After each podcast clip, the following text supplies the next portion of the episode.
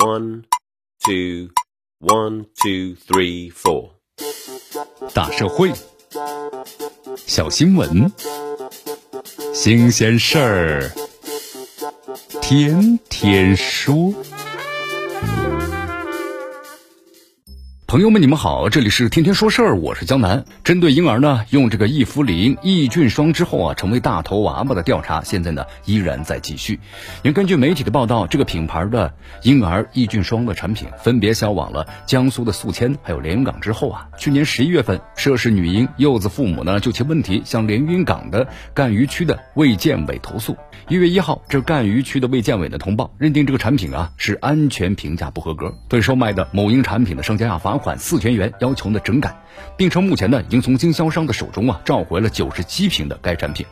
咱们把这个事情啊盘点一下啊，先是有五个月大的这女婴啊使用了益肤灵益菌霜之后啊出现了发育迟缓、多毛还有脸肿大等等现象，成了很多人所说的大头娃娃。那么之后呢，女婴的父母就向当地的卫健委投诉了。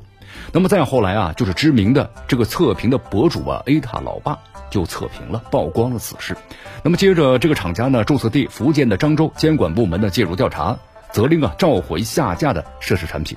如今呢，这产品的销售地连云港当地的卫健部门也做出了相关的处理。你看，尽管说呀，这涉事的产品是不是存在违法添加激素，以及是不是造成大头娃娃现象的主要原因，目前呢还在调查之中。但是这个连云港啊，有关部门对这个产品卫生安全方面不合格的认定，也解答了公众的某些疑问。这卫生安全评价不合格，当然呢，并非这个产品的全部的问题。你看媒体报道，这次涉事的企业欧外员工呢多少人？仅仅五个人，去年才开始呢自主的生产。那么生产的两款产品啊都被爆出有问题，涉事的抑菌霜产品上写着可以用于日常的护理，那么疑似呢诱导消费者呀长期的使用，而且违反了国家的规定，宣传呢具备是治疗的效果，多次宣传呢这一款的婴儿霜可以呢去红止痒，修复呢受损的皮肤，是幼童啊皮肤问题修复日常护理的必入款，那么到头来呢这只是消草产品啊乱象之一啊。所谓的消噪产品，是指经卫生部门审核批准、具有卫生的批号的外用的卫生消毒用品，比如说包含消毒剂啊、卫生用品等等。一般而言的话，这消噪产品啊，不具备调节人体的生理功能的功效，那不可宣传的有疗效，也不具有疗效。那么记者发现，这大头娃娃的背后，这消字号的母婴市场存在着审批的门槛低，企业利用呢假样本来蒙混过关，广告宣传呢隐瞒夸大、误导消费者等等诸多的现象。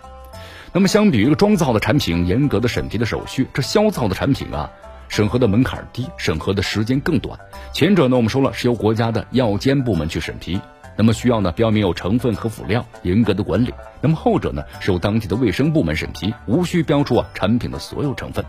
从报道咱们就可以看出来呀，不少消字号的产品，那都是在审批备案的环节瞄准了低门槛的待遇，有的甚至呢利用假样本的蒙混过关。在这广告宣传的环节呀，一手是隐瞒，一手呢是夸大，却又动辄冒充的药准或者是装字号，欺骗的消费者，来赚取了丰厚的利润。这也造成了肖字号的母婴市场的失手的乱象。这医学研究表明，这婴幼儿的皮肤较嫩，那么肝肾等等器官功能不健全，一旦是使用了含激素的产品，副作用啊非常非常多，有的呢还很严重。当某些消造的产品啊蒙混过关，广告呢靠打擦边球的时候，这就是对孩子们呢不负责任了。那么现实呢一再暴露这方面的消息，早在啊 A 塔老爸呢测评曝光之前，就曾经发生过多次的。婴幼儿的产品啊，含激素等等违禁物的这么一种情况，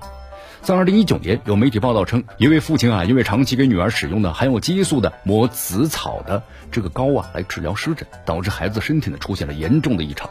脸呢就像充了气一样，同时还出现了高血糖和结石。此后呢，丁香妈妈是联合中国消费者报在某电商平台呢选购了八款热销的宝宝湿疹霜，结果发现六款都含有激素。那么在同年的八月份，国家药监局发出了通报，曝光了广州某生物科技有限公司那么生产的这英宝特护膏也检出了违禁品，那么可能会导致呢严重的肝毒性的反应。结合这些情况来看呀，这肖字号的母婴市场的诸多乱象，显然是需要规范的。那么鉴于此，希望呢咱们的监管层面呢也尽早的完善这方面的监管的标准，那么让那些问题丛生的消字号的产品啊难以过关。